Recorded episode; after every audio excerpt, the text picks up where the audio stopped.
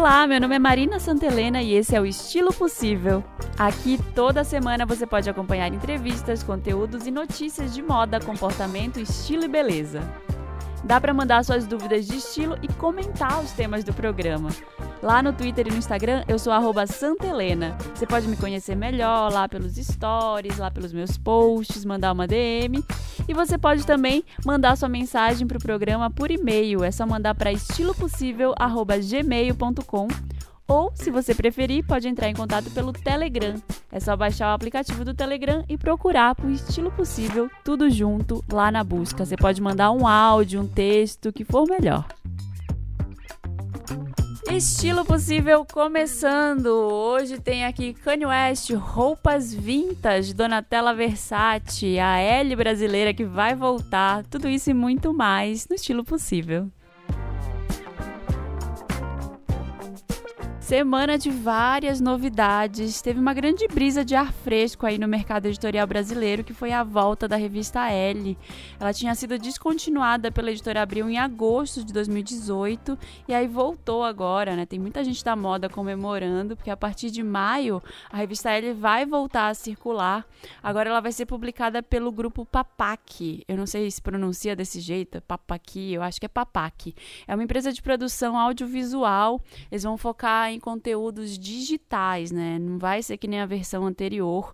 O produto impresso da revista vai ser um produto premium e vai ter só quatro edições por ano. Então, a cada três meses, a gente vai ter uma revista L impressa e a, a publicação mensal vai estar disponível digitalmente sempre. E aí, o foco desse grupo no momento é apostar em produtos digitais, como podcasts, vídeos e outros conteúdos audiovisuais. E a matéria, tem uma matéria no meio mensagem, né, que saiu. Em vários sites, na verdade, saíram matérias falando sobre essa volta da revista L. É, mas essa matéria me chamou mais atenção porque eles falam que nunca queriam ter saído do Brasil, a revista é licenciada por um grupo francês chamado Lagardère, que é a proprietária da marca no mundo, e esse grupo nunca quis sair do Brasil, né? A revista precisou ser descontinuada pela Abril por causa de uma série de cortes no orçamento, não estava vendendo, não estava tentando an tantos anunciantes quanto eles esperavam, mas sempre foi um, um mercado muito importante aí por, por esses proprietários da revista. O Brasil foi um dos primeiros países a licenciar a marca da L há mais de 30 anos e essa edição brasileira sempre foi uma das mais relevantes na rede mundial da L. E a revista vai continuar a ter ali a, a Suzana Barbosa como diretora editorial da revista, né? Ela era a diretora de redação da revista quando ela estava na Abril e vai continuar tendo esses pilares editoriais e valores que ela tinha antes. Ela vai falar de beleza, de moda, de lifestyle. Eu gostava muito da revista antes, né? Ela tinha matérias super importantes mostrando a primeira modelo que é um robô. Tinha várias coisas falando sobre as inovações na moda. Tinha um, um, jornalistas muito legais ali. Então acho bem importante que ela esteja de volta. Se você seguir a revista L no Twitter, você vai ver ali como é que é a linguagem leve que eles estão adotando agora, né? A volta, o tweet de volta foi assim: "Nossa, o que que aconteceu aconteceu? Eu estava ali lavando o cabelo e voltei agora. Então, estão fazendo várias brincadeiras com isso, estão respondendo os usuários que estão comemorando a volta da revista. Tá bem bacana e eu tenho grandes expectativas aí para revista, para essa volta da revista L no Brasil. E já que eu falei da revista L, eu queria recomendar aqui a todo mundo que está ouvindo uma matéria muito legal com a Donatella Versace que saiu na revista L americana. Tem no site lá, eu posso colocar o link no Telegram para as pessoas que, que me pedirem, que foram, forem lá perguntar. Aliás, é uma boa perguntar isso aqui, né? Fazer essa enquete aqui, posso fazer no Instagram também. Vocês gostariam de ter os conteúdos aqui do estilo possível também em links, né? Eu mandar para vocês, sei lá, por uma lista de transmissão ou pelo Telegram? Me responde lá ou me manda um e-mail no estilopossível@gmail.com que eu posso responder para vocês e mandar de onde vem toda essa informação que eu compartilho por aqui. Agora, voltando à entrevista, é uma, é uma entrevista muito legal que fala a Donatella Versace não é quem você pensa que ela é. Foi feita pela Veronique Highland, que é uma jornalista da revista, e fala algumas coisas, fala, narra essa entrevista, né, que ela teve com a Donatella, como ela se preparou, fala que a jornalista teve até vontade de tingir o cabelo dela de mais loiro, ela ficou muito nervosa antes da entrevista. Fala um pouco da, da Donatella se reconhecendo quanto essa potência da moda que ela é, né? Falando que ela não é nada minimalista e que ela demorou para aceitar um pouco isso, aceitar que o visual dela era uma armadura, que era uma grande armadura contra a, o que estava acontecendo no interior dela. Ela tinha vários problemas na vida pessoal, com os filhos, com a família, o trauma de perder um irmão assassinado da forma que foi o Gianni Versace. Então ela começou a usar o visual dela, essa coisa forte, o olho sempre muito delineado, né, muito cheio de sombra escura, o cabelo platinado, o, a magreza dela, que sempre foi um alvo de muita discussão também, e o jeito que ela se veste como uma armadura para as pessoas falarem do look dela, né? Falarem do visual e não falarem tanto da mulher que estava ali por trás daquilo. E funcionou muito bem. A gente sabe muito pouco da vida pessoal da Donatella Versace, sabe mais sobre a figura dela, sobre o que ela representa na moda. Na entrevista, ela ainda fala um pouco sobre as supermodelos, né? Foi ela, uma das figuras na moda, que ajudou a construir essa, essa coisa das supermodelos, porque antes o que, que acontecia? Existiam modelos para foto, modelos para passarelas, modelos para vídeos, as modelos eram de segmentos diferentes. E depois que surgiu a Naomi Campbell, a Cindy Crawford, a Chrissy Turlington, é, elas começaram a fazer atuar em várias frentes enquanto modelos. E ela sempre foi uma grande defensora disso. Ela fala na entrevista que o, o Gianni Versace, ele sempre falava mal das meninas, que ah, essa é muito baixa, essa é muito alta. E, e aí ela sempre defendia e falava: não, essa daqui tá ótima, quando você colocar a roupa nela, você vai ver só.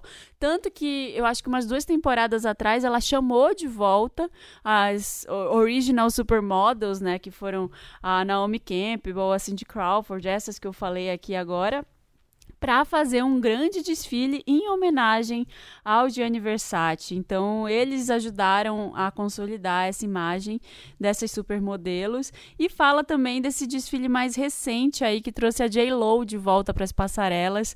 A J.Lo, gente, foi ela, caso vocês não saibam dessa curiosidade ainda, né? Eu acho que é muito difícil alguém não saber, mas sei lá, se vocês não souberem, a J.Lo foi uma das pessoas que ajudou a, a criar o Google Images por causa do vestido Versace que ela usou no Grammy nos anos 2000, acho que foi a premiação do Grammy de 2000.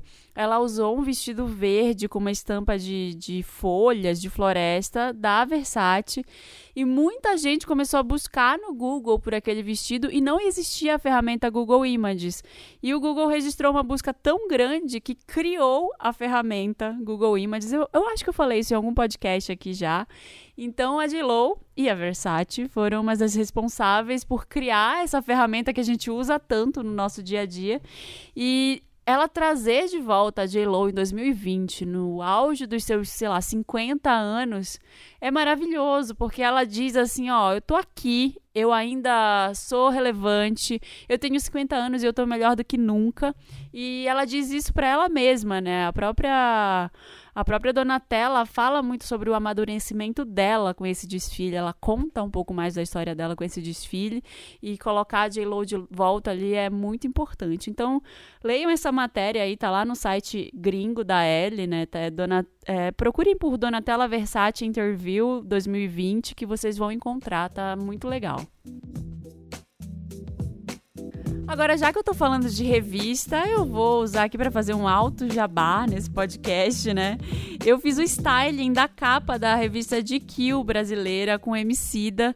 Ela tá nesse mês nas bancas já de todo o Brasil. Eu descobri recentemente, na verdade, eu descobri ontem por um story que da maquiadora, da Carol Romero, um beijo pra Carol, aliás, que a gente aparece numa foto de equipe dentro da revista, com os nomes. Eu ainda não tenho a revista física, eu só peguei as fotos mesmo digitais. E foi um grande prazer, foi a, a minha primeira revista impressa, né? A primeira vez que eu fiz um, uma publicação impressa. Fiquei muito feliz com o resultado, é, muito feliz pelo convite também. Queria agradecer todo mundo da equipe da revista, agradecer o MC da Laboratório Fantasma também por terem confiado no meu trabalho. E, e eu posso fazer de repente um especial ou falar um pouco mais para quem é interessado em produção de moda, como é que isso é feito, né? Como é que são os bastidores de uma produção de moda para uma capa de revista, para quem estuda isso, quer de repente fazer um trabalho parecido. Mas o que eu posso resumir é: existem assessorias de imprensa de moda. Normalmente, essas assessorias de imprensa têm um acervo. Então, tem um escritório que tem um acervo de roupas de várias marcas, normalmente com a coleção atual da marca. E aí o que você faz é mandar um e-mail para essa assessoria ou aparecer por lá para conversar com a pessoa que é responsável por aquela marca e entender se existe o interesse da marca em aparecer, em ser associada àquela publicação e àquela pessoa que vai ser vestida. Então, é mais ou menos assim que funciona. Tem esse primeiro contato. Tem algumas marcas que não têm assessoria de imprensa no Brasil, algumas marcas maiores, uh, Louis Vuitton, Gucci. Então, você faz isso no próprio escritório da marca. Você entra em contato com alguém da marca e um e-mail ou WhatsApp e manda para lá para a pessoa para dizer: Ó, oh, estou produzindo tal serviço. Você tem interesse em ter sua marca associada a essa pessoa e a publicação? E aí começam essas negociações, vamos dizer assim. Não é bem uma negociação, mas você vai lá conhecer o acervo e entender se tem alguma peça, alguma roupa que faz parte do mood do que você está pensando. O que, que é um mood?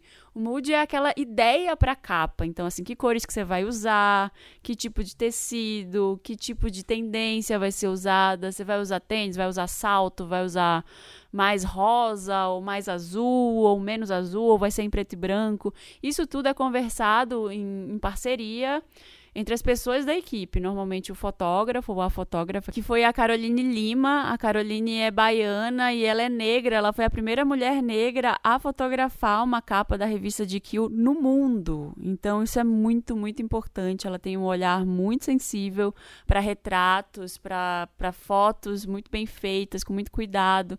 Então a gente estava muito alinhada no começo desde o começo, assim, a gente teve uma reunião antes, o nosso, as nossas ideias para o Mood batiam muito. Aí conversamos também com o, o diretor de redação da revista para entender o que, que ele tinha em mente, para entender se tinha algum patrocinador também, se tinha alguma marca que precisava ser usada. E aí tudo isso vai criando o mood, que é essa ideia do que vai ser na foto, como é que vai ser a foto, que fundo que vai ser usado, sabe, tipo de cabelo, tipo de, de tudo que vai acontecer ali. Então, a partir daí, a gente busca, né? A gente, eu digo eu mesma, como enquanto produtora de moda, vou buscar elementos que consigam compor esse mood.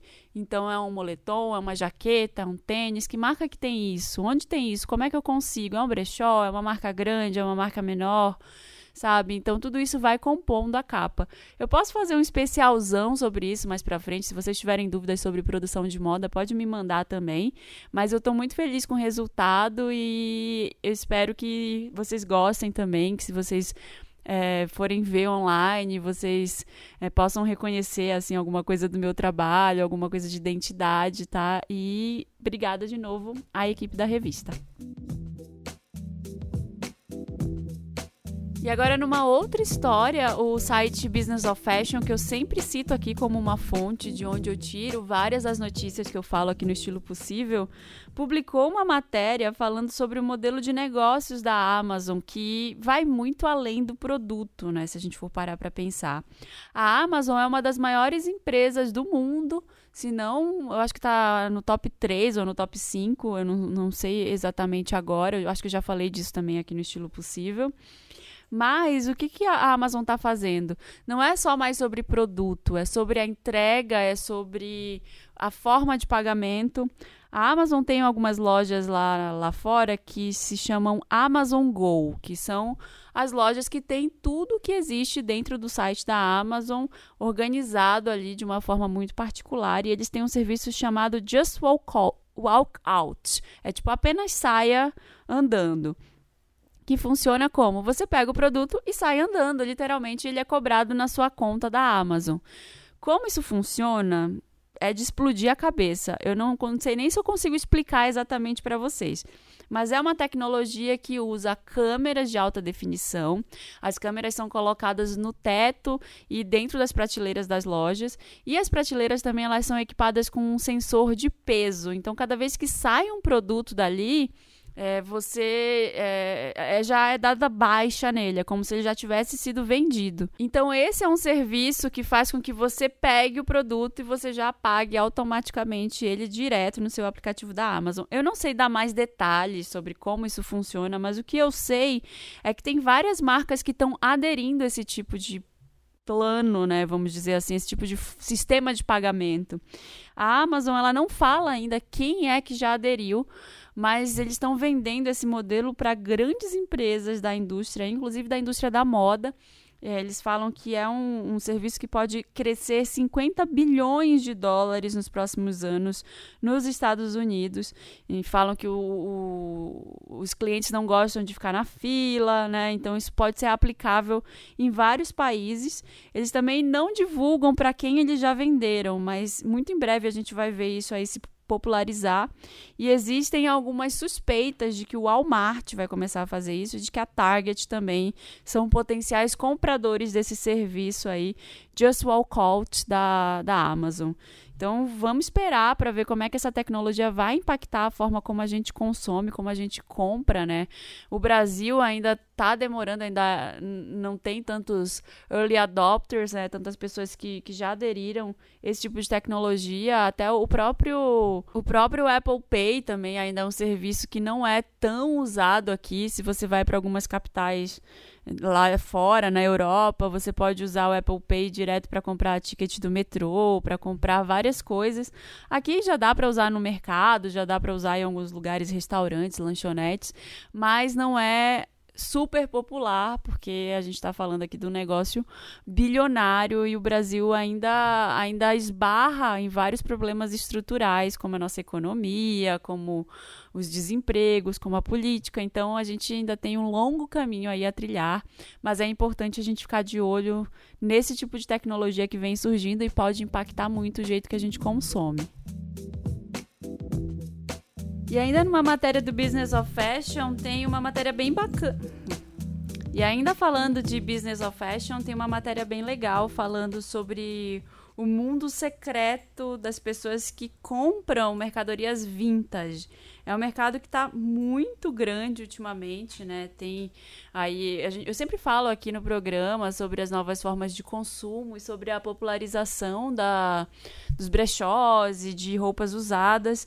E a demanda por roupas vintage, ou como eles falam lá nos Estados Unidos, thrifted, que são roupas é, tipo essas de bazar de igreja, sabe? Cresceu muito nos últimos anos já, por causa dessas todas as preocupações ambientais que vem crescendo por aí. E também por causa desse boom da nostalgia aí dentro da geração Z, dos millennials, né? Que ficam sempre olhando para os pais, para os tios, para os avós, para a geração anterior para se inspirar na moda. Então, a indústria se movimentou para atender esse tipo de demanda, né? tanto as demandas ambientais quanto essa demanda de nostalgia, aí que eu já falei sobre isso também no episódio sobre tendências, que a gente tem uma nostalgia por um passado em que a gente teoricamente foi um pouco mais feliz, né? Normalmente a infância ou uma era em que era era dos nossos pais, que é uma realidade utópica que a gente acaba fantasiando um pouco de que era muito mais legal que hoje. E tem várias marcas, né? Ralph Lauren, a Guess, a Urban Outfitters, a própria H&M estão revendendo mercadorias antigas dessas mesmas marcas, né? Então tem um mercado muito grande para isso. E a matéria fala também de pessoas que são chamadas lá nos Estados Unidos de pickers, que são as pessoas como se fossem as pessoas que escolhem o que, que vai ser vendido num brechó.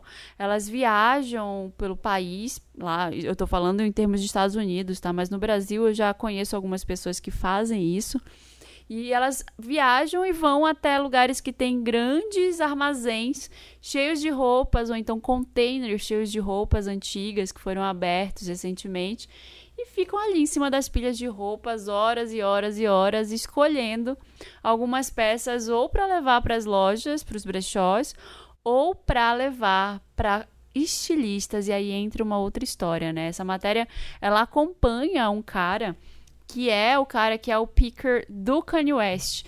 E ele é o cara que escolhe as peças que vão ser usadas como inspiração para grandes designers, principalmente o Kanye West, no caso, né? Ele é um cara freelancer, ele é o ele chama Greg Ross e ele é um freelancer trabalhando principalmente para o Kanye West agora, né? A matéria acompanha ele no momento em que ele vai buscar peças para inspirar essa coleção Yeezy mais recente, que foi bem flopada, vamos ser sinceros, né? Falei disso no, na edição anterior aqui do Estilo Possível que todo mundo falou mal, vários editores de moda falaram que não queriam nem comentar essa coleção do Kanye West, apesar dela estar tá acontecendo em Paris, que é uma validação muito grande para um designer. Você conseguir fazer com que o seu desfile aconteça em Paris é um passo muito grande, mas ele deixou a desejar e ele colocou muito mais arrogância do que roupa bonita na passarela.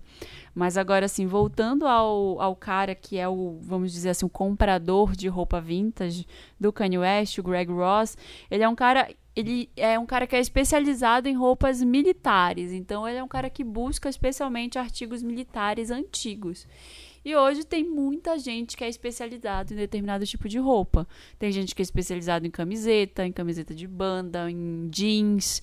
Então tem tem áreas para todo mundo que quiser, assim, sabe? Mas é um emprego ainda que, apesar de ser algo que está subindo, que está acontecendo, né? O mercado de roupas de segunda mão, ele lucrou mais de 24 bilhões de dólares em 2018. Então é um negócio que está crescendo, mas essas pessoas ainda ganham muito, muito pouco. Então é cerca de, de 3 mil dólares, mais ou menos, por uma por trabalho, vamos dizer assim, por uma quantidade X de peças que você leva. Isso é uma média estimada por essa matéria do Business of Fashion, mas tem alguns brechós, algumas lojas que mantêm os seus compradores ali dentro e eles pagam um salário.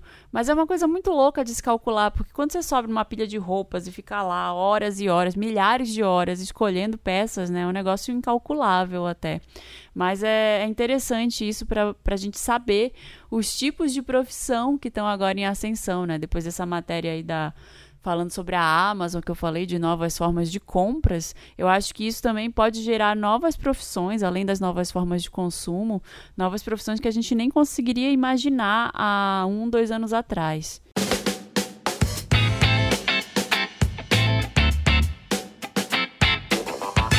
Agora vamos para os comentários que eu recebo lá pelo Telegram. A maioria tá chegando agora pelo Telegram, lá no Estilo Possível. É só baixar o aplicativo do Telegram e procurar lá por Estilo Possível, que você encontra facilmente. Hoje eu vou dar prioridade para os meninos. Então o Dantas está aqui comigo. Olá. Dantas, bem-vindo de novo. Muito obrigado, Marina. Dantas, as pessoas amam quando você participa do podcast. É sério? Principalmente os meninos. Ah, obrigado, eles gente. Querem, querem saber de dicas e eu acho que você pode me ajudar Sim. muito, porque você é muito estiloso. Ai, meu Deus. Ó, gente, o aval. o aval da Marina. Vamos responder a pergunta do Wagner, que ele tem uma Vamos. pergunta aqui. Marina, bom dia. Meu nome é Wagner. Eu amo teu podcast. Eu sou de uma regiãozinha interior aqui São, do estado de São Paulo, com um acesso bem intermediário, assim, a marcas boas e peças é, boas de, de, de vestiário. E por causa do seu podcast, que é simplesmente maravilhoso, eu descobri que o meu estilo universal é o natural, isso fez muito sentido porque eu fui observar minha paleta de cores depois dos tecidos que eu uso e faz total sentido. E desde então eu estou tentando montar um guarda-roupa cápsula dentro desse estilo uh, universal que conversa comigo. Só que eu tenho muita dificuldade em usar bermuda. Sim, eu tenho muita dificuldade em usar bermuda. No Brasil faz quente pra caramba. Mas eu tenho muito preconceito contra o caimento de algumas bermudas. Eu acabo usando sempre bermudas de praticar esporte, bermudas esportivas, aquelas com, com um tecido mais molinho, mais fininho, que eu acho que o caimento fica muito, bem, fica muito melhor em mim, a frente a bermudas jeans, por exemplo. É, eu preciso de dicas, por favor. Eu preciso montar um guarda-roupa e preciso pensar nas minhas bermudas, porque eu não acho que usar só esse tipo de bermuda esportiva é, vai funcionar para um guarda-roupa cápsula. Muito obrigado. Nossa, gente, eu pre preciso começar que eu também, quando eu descobri que eu me dava bem com roupas neutras, eu virei a pessoa do nome Core que agora eu não consigo nem vestir uma coisa com uma estampa direita. Eu, eu gosto muito de coisas lisas mesmo também. É, eu, eu, percebi que você, você antes usava, eu acho que um pouco mais de estampa. Agora você tá é. mais neutro, mas você não é básico, Dantas, eu acho. Você sempre encontra uma forma de encaixar um elemento interessante no seu look uhum. para não deixar ele básico. Assim, o básico, ele é bom, mas ele precisa ser simplório, sabe assim? É, porque dá pra ainda brincar com forma, dá pra brincar com combinação de cor, dá pra combinar, é, brincar com o quanto de corpo que você mostra, ou, como que tá a sua manga, uhum. né? Ó, tá com a manguinha dobrada é, agora. Que é, o meu ombro é pequenininho, aí uma, uma manga dobrada é melhor, eu acho. Pra aumentar um pouco. É. Mas, bom, o Wagner, ele tem essa dúvida. Vamos começar com as bermudas, porque eu vejo que é uma dúvida de vários meninos aí. Uhum. E você é bem alto, Dantas. Como você escolhe bermuda? Sim. A bermuda, para mim, é... ela... eu gosto que ela termine, quando eu tô em pé, um pouco. Tipo, ali no comecinho do joelho. Porque se for um pouco para baixo, eu acho que já fica muito bermuda barra calça que eu não gosto. E se ficou muito, se ficar muito para cima, um pouquinho mais para cima aí já fica muito pernão assim. Fica curtíssima. É, fica curtíssima. E quando você senta, ela sobe, né? Então, para mim, uma bermuda que termina ali no comecinho do joelho já é o ideal. Você manda ajustar suas bermudas ou você consegue encontrar do tamanho certo? Eu consigo encontrar o tamanho certo. Não, é, eu acho que nunca precisei é, ajustar nenhuma bermuda. É, inclusive, é, quando ele falou que ele não gosta de bermuda jeans, na verdade, nossa, Você gente, bermuda tem. jeans eu não tenho, né? É, eu não, não É muito anos 90, anos é 2000, muito... na verdade, eu é. acho. Eu sempre penso nisso. Sim, eu não consigo, eu não sei qual o tecido da, do meu shorts, Marina. Deixa eu ver, ele tá de shorts Mas... hoje, é de sarja. É, é um sarja. short de sarja, uma eu bermuda de sarja. sarja, isso. Então, tem vários materiais, né? Que ele tá restringindo aí. Ou é jeans ou é uma bermuda de tactel, assim, digamos. Uma bermuda esportiva. Sim. Eu tô imaginando que o tecido ao qual ele esteja se referindo seja o tactel, que é aquele mais molha, meio bermuda de, de piscina, assim, Sim. ou de futebol. Pode ser um jersey para de futebol, que é mais mole. Mas tem muitos outros tecidos. Tem o próprio que você tá usando, sarja. a sarja. O moletom, também usar um moletom, um moletinho. O moletinho ele é um pouco mais mole. O moletom ele é um pouco mais pesado, mais estruturado tudo isso dá para ser usado. Não existe só a bermuda jeans e a esportiva, né? É. E aí, cores. É, eu gosto de preto. Eu, é, preto, azul marinho, bege. Eu acho que para mim são três cores que você pode brincar com cores de camiseta também lisas. Uhum. É, se você gosta mais desse estilo mais básico, né? Eu não gosto de shorts muito coloridos, não. Eu acho que cor no shorts é meio. Não sei. É, você não. Muito ousado para mim. você não tem um rosa? Eu nunca te vi com um, um rosa. shorts rosa? É. Não. Eu tenho uma camiseta rosa. Ah, é meu marido que tem um short rosa, eu acho que Ah, tem, é. Eu acho que pode ficar bom com uma camiseta branca, pensando bem agora. Pode ficar bom com várias coisas, depende muito do estilo. E assim, o meu conselho pro Wagner é procure outros materiais Sim. e prove bermudas diferentes, que não sejam só desses materiais que você falou e que tenham acabamento de alfaiataria, que tenham um bolso diferente, que tenham um caimento diferente. Você não, você consegue encontrar até em lojas de departamento, sei lá. CIA, na Renner. É. Você consegue encontrar bermudas básicas aí. Tem uma loja aqui em São Paulo que chama Cotton On, que também tem umas Eu bermudas. amo. É muito legal, tem umas bermudas de moletom muito boas. E não são caras. Não são caras, então assim, eu acho que dá pra encontrar. E assim, caso extremo, não achou de jeito nenhum. Acho que sempre dá pra mandar fazer, se ele morar É. num, num lugar que não tem tantas opções, vai ter uma costureira que vai fazer. Sim, e pela e a maioria dessas lojas de departamento hoje em dia tem, um, tem uma loja online que vai entregar. Então são várias opções aí. E aí, tá, você testou todas essas opções que a gente tá falando. Você quer usar uma bermuda e você testou isso. Você não gostou mesmo assim. Não deu certo. usa uma calça mais leve. É só tipo, porque Sim. você reclamou do calor. Então a gente tá te sugerindo bermuda. Você não gostou de forma alguma porque, sei lá, você tem algum trauma com a sua perna, você não quer mostrar é, de algum jeito. Tudo bem, tá tudo certo também. Você não é obrigado a usar bermuda. Mas se você é, tá sofrendo com calor, de repente uma calça de linho ou de um, um tecido um pouco mais leve, um algodão. E uma- fica tão bonito também. O, o quê? É, tecidos mais leves na calça. Sim, uma, uma cor clara, de repente, sabe? Vai testando aí e fala pra gente depois. Que bom que você conseguiu encontrar o seu estilo. E lembra, toda vez eu falo aqui no programa, quando tem essas dúvidas de estilo, mais parte de cima do que parte de baixo. Sim. Se você quer ter um guarda-roupa cápsula, acho que no máximo cinco partes É. de baixo você já resolve. Eu só tenho, eu só tenho três bermudas. Ó, tá vendo? Mas aí eu tenho várias camisetas que aí. E não parece. É. Nunca achei que você tava repetindo o look. Shorts, é. Tá Nossa, vendo? inclusive, uma curiosidade. Eu, quando eu tinha lá minha. Quando eu tava entrando no começo da adolescência, começou a nascer os pelos. Eu fiquei anos só usando calça, porque eu tinha muita vergonha de mostrar que meus pelos estavam crescendo. Sabe? Sabe, tipo, começo. Sabe quando você, sei lá, depila e fica só aqueles fiozinhos assim? Eu ficava, nossa, que horroroso. Eu fiquei anos usando só calça. Aí quando eu botei a bermuda já tava todos os pelos lá. eu tinha muita vergonha. Então vamos pro próximo caso, que é o caso do Matheus. Oi Marina, tudo bom com você? Meu nome é Matheus, eu sou de Curitiba. Estou com uma dúvida, eu acho que você pode me ajudar e pode ser uma dúvida que se replica a outros ouvintes também. Ah, eu, desde o começo desse ano, uma das metas que eu estabeleci para mim era começar a repensar minha relação com roupa e minha relação com o modo de se vestir. É, por uma visão um pouco que você trouxe, né, de pensar a roupa como um bem durável é, e o estilo como uma forma de se expressar. É, e uma das coisas que eu acho que vai ter que ser a primeira coisa que eu vou ver é o óculos. Eu uso óculos, eu tenho um- isso desde que eu sou pequeno e eu tô precisando urgentemente trocar de óculos. O meu tá bastante já judiado, é, torto, riscado. Eu gostaria de pegar algum óculos que combine mais comigo e que combine mais com essa jornada aí que eu tô começando de repensar meu modo de vestir. Matheus tem problema com óculos, Dantas. Você Meu Deus, um gente. homem de óculos.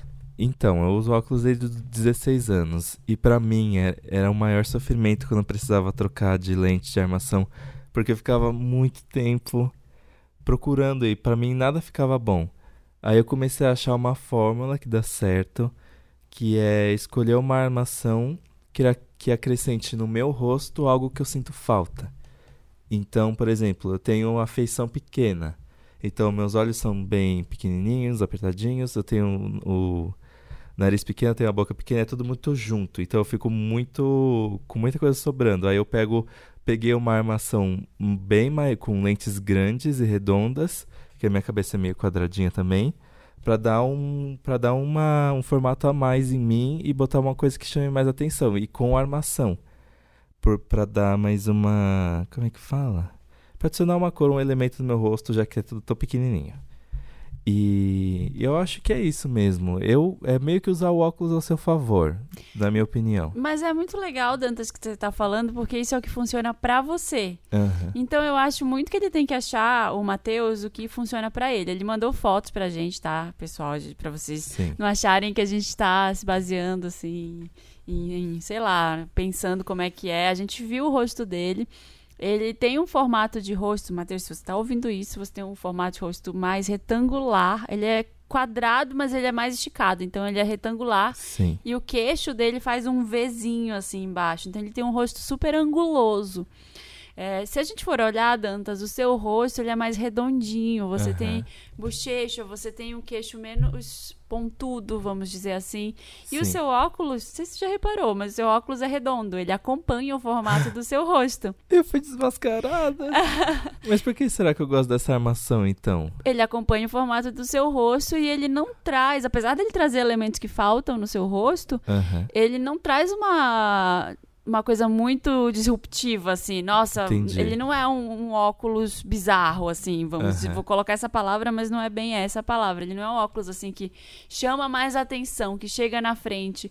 Então eu acho que isso tem muito a ver com uma coisa que a gente fala que é a harmonia A gente considera, por uma série de fatores, a gente considera o que é mais harmônico, mais bonito Uhum. na, na, na nossa sociedade e tal. Então, a gente acaba se sentindo mais bonito quando a gente tá com alguma coisa que tá em harmonia com a gente. Por isso que existem as cartelas de cores. Que assim, ah, o que, que são as cartelas de cores? São as cores que já tem, já estão presentes no seu visual e a gente só traduz aquilo numa cartela. Uhum. O- com óculos, com formato de rosto, a mesma coisa. É óbvio que vai ter gente que tem o rosto redondo e quer usar um óculos quadrado e quer romper com aquilo. E tá tudo bem. Agora, pelo que o Matheus está falando aí, ele quer identificar o óculos dele para entender o que, que ele vai fazer. E Uhum. pelo que a gente viu nas fotos, ele já usa um óculos retangular. Você percebeu? Pois é. Ele usa um óculos retangular. Eu acho que ele mantém esse formato, que já eu, tá muito eu bom. gostei do formato do óculos dele. Você gostou?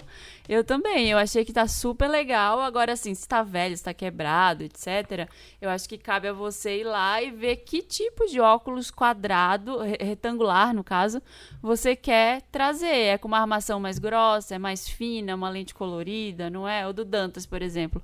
É um óculos redondo que tem uma armação super fina, mas em cima ele é um pouquinho mais grosso, ele tem um toque de dourado, ele acrescenta coisas ao rosto dele. Uhum. Então eu acho que é, é procurar o que você quer acrescentar. Sei lá, o que, que você gosta do seu nariz, você gosta mais do seu olho, você acha que, que não dá, que você quer uma lente mesmo, você não quer mais óculos. O que, que você quer aí colocar e acrescentar no seu rosto para conseguir deixar ele de um jeito mais interessante para você para os outros. O que, que você, que elementos você pode trazer aí?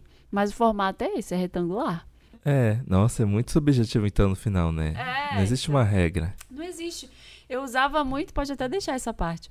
Eu, é muito subjetivo mesmo e eu usava muito. O meu rosto ele é fino. Eu acho que ele faz um meio que um triângulo invertido assim. É, vai verdade. meio oval. Eu usava muito, eu gosto muito de óculos grande, Aham. que façam uma coisa meio desarmônica assim com o rosto. Então eu, eu gosto disso, eu sempre gostei, mas hoje eu descobri Umas coisas que a Janelle Monet faz também, né? Elas usam óculos muito gigantes. muito gigantes. Então, assim, pra ela tá tudo bem, ela banca aquilo, ela gosta daquilo. Pra mim, eu gosto muito de óculos, eu descobri que um, com ponta, assim. Então, Aham. esse óculos meio gatinho, assim, eu amo, mas tem que ser grande. Então, é o tipo de, de formato que eu gosto. Eu acho que é experimentar milhares e entender se, tipo, beleza, o meu formato de rosto é esse, mas eu não quero usar um igual do meu formato. Eu quero romper com isso. É procurar um gosto. Agora eu vou ler um e-mail, que foi um dos poucos e-mails que a gente recebeu, porque agora só querem se Telegram. comunicar pelo Telegram. É, look clássico com sapato confortável. A Paola mandou. Oi, Marina, tenho acompanhado o podcast e gosto bastante dos conteúdos, principalmente aqueles que são bem aplicáveis. Mas eu queria um help. Eu adoro o estilo clássico, mas eu não abro mão do conforto. Gosto muito de peças de alfaiataria, mas nem sempre consigo ir trabalhar de salto alto. Quando isso acontece, às vezes às vezes uso com a calça social dobradinha na barra e um Oxford, mas acho que acaba quebrando um pouco a seriedade da peça. Você tem alguma dica sobre como manter esse estilo clássico, mas usando sapatos mais versáteis para quem usa transporte público para se locomover? Vejo muitos conteúdos sobre roupas, mas poucos sobre sapatos. Desde já, muito obrigada. Beijos e sucesso, Paola. Acho que é melhor me, me despedir. Porque eles eu não sei, não vou saber ajudar. Não vai. Mas, Danta, sabe o que eu acho? Você É. usa um, um estilo de alfaiataria. Você usa calça de alfaiataria, mas você usa tênis. Sim. Eu não sei se isso tem a ver com o fato de você ser homem. Que o homem se- acaba se sentindo mais confortável a usar tênis e mulher é meio que pressionada a usar um sapato social. Não sei. A minha mãe e a minha irmã, elas não usam sapato social, elas odeiam. Elas Mas usam tênis? Elas usam tênis, os tênis que elas usam são lindos. Então, Tipo, não parece que ela ficou é, menos feminina, entre aspas, usando um tênis. Não, porque elas usam tênis que combinam com elas. Tá vendo? Eu acho que é muito buscar um tênis. Se você tá falando, se a gente tá falando de sapato confortável, eu não tenho outro sapato pra te falar além de um tênis. Então é encontrar que, que modelo de tênis funciona pra você. Tem uns modelos mais sapatênis, vamos dizer assim, que, ó, de gosto pessoal, vou falar aqui, eu não gosto. Eu acho bem Uhum. feio, a maioria. Que parece meio que sapato ortopédico, que o design fica meio de lado e fica uma coisa meio quero ser confortável, mas também quero ser social. Eu acho que você consegue manter esse look clássico com peças de alfaiataria usando um tênis. Você encontra tênis também, como eu, a gente deu a dica pro menino, pro primeiro, encontra em lojas de departamento. Renner CIA da vida. Outro dia até comprei um tênis numa dessas muito, muito legal, assim, um tênis branco básico que não tinha nenhum detalhe. É, aqueles branquinhos que é só. É tudo branco, não tem nenhum elemento adicional Nada. a mais. É, é, é, é- é- é pequenininho, não sobressai, não tem uma solona, não É tem. super confortável. É. Não tem nenhuma informação de tendência também, né? Que hoje tá todo mundo com esses tênis meio tratorado, meio gigante. É. Já percebeu? Sim. Então eu acho que é um tênis, é buscar um tênis que se adapte a isso. Eu não acho que quebra tanto assim a seriedade da peça. Eu acho que se você tá buscando um modelo clássico, busca um tênis clássico para acompanhar. Se você quer usar tudo clássico, entendeu? Acho que é isso. Ajudamos as pessoas. Ajudamos. é, pensando bem, o calçado é uma parte bem pequenininha de tudo que você pode explorar, né? Sim, tem vários tipos e assim, se a prioridade dela é conforto total, eu acho que vale a pena investir num tênis que seja a sua cara, assim, é buscar mais algum. Não precisa ter uma tendência, não precisa estar dentro de uma coisa super atual, sei lá, ser um tênis pink, Uhum. mas ele pode ter a sua cara. Tem várias marcas, tem um Puma também. A Puma tem vários tênis Tem legais que bastante, são bem confortáveis e são bem clássicos, né? Sim. Há, há várias marcas, a Nike também tem. Enfim. É isso, Paola. É isso, Dantas. Muito, muito, muito, muito Yes! obrigada. Eu que agradeço por me chamar, por confiar no- nos meus conselhos Eu adoro, eu adoro os seus conceitos. um beijo e até semana que vem, Beijo, pessoal. gente.